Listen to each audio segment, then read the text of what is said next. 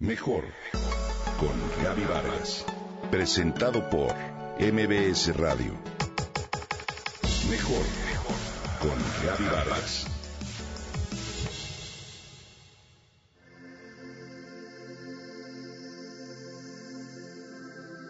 Antes del amanecer, un grupo de 16 jinetes partimos a caballo para alcanzar los 3.000 metros de altura de los bosques de pino y oyamel que se encuentran en el Estado de México.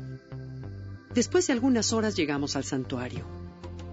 En silencio desmontamos para continuar a pie el resto del camino porque queríamos estar presentes en el momento exacto en que el sol tocara cada árbol para despertar a las miles de mariposas monarca que descansaban unas sobre otras para protegerse del frío.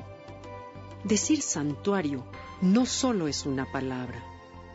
Presenciar ese espectáculo fue verdaderamente sentir el privilegio de estar en un lugar sagrado de la naturaleza, ver el lento aleteo de una, otra y luego otra mariposa o hija del sol como la llaman los mazaguas, hasta que todas se convirtieron en una nube viva y naranja, fue una escena prodigiosa.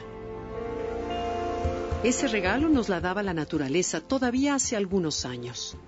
Durante los años 90, 19 hectáreas de Michoacán y el Estado de México se cubrían de mariposas monarca. En el invierno de 2013-2014, regresamos al santuario con la ilusión de repetir la experiencia, pero ya no vimos aquel grandioso espectáculo. Las mariposas cubrían menos de una hectárea. La presencia de este insecto tan hermoso no solo es cuestión de belleza, es un polinizador importante y es un indicador de las condiciones del medio ambiente y del equilibrio o de la falta de él en los ecosistemas. La mariposa monarca sale de Canadá en octubre para escapar del frío y viaja más de 5.000 kilómetros a lo largo de 11 estados de la Unión Americana y 12 estados de México, Chihuahua, Coahuila, Nuevo León, Tamaulipas, San Luis Potosí, Zacatecas, Jalisco, Querétaro, Guanajuato, Hidalgo, Estado de México y Michoacán.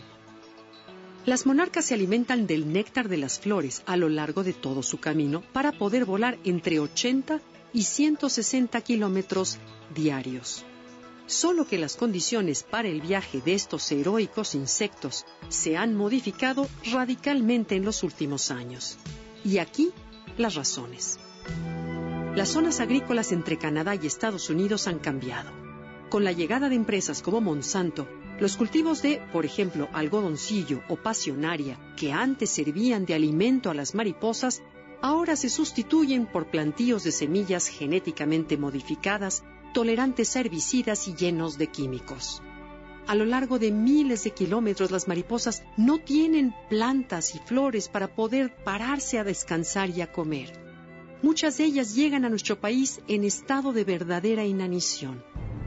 En México, la intensa deforestación por la tala ilegal en los sitios de hibernación, el cambio de uso de suelo e incendios forestales, la ganadería extensiva y la expansión de la agricultura, las especies invasoras y plagas, así como la minería. Y por último, las malas prácticas turísticas que nosotros mismos hacemos y la falta de educación ambiental. Si bien en el monitoreo realizado por la CONAM en la temporada 2014-2015 se registraron 1.3 hectáreas de superficie de bosque ocupada por nueve colonias de mariposas monarca, en 2015 y 2016 la cifra aumentó a 4.1 hectáreas, tres veces más que la temporada anterior. Y la meta es que para el año 2020 lleguemos a las 6 hectáreas de ocupación de monarca.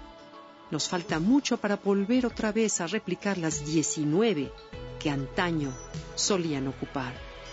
Si tú y yo queremos que nuestros hijos y nietos vuelvan a tener ese gran espectáculo que es el arribo de millones de mariposas monarca a nuestro país, exijamos a empresas como Monsanto el respeto de los árboles, las plantas y las flores silvestres en su ruta de migración, a nuestro gobierno la salvaguarda de las áreas protegidas y nosotros cooperemos para preservar este santuario de vida.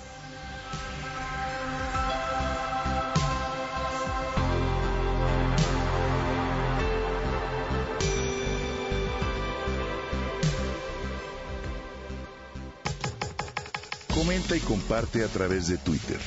Gaby-Vargas. Gaby-Vargas. Mejor con Gaby Vargas. Presentado por MBS Radio.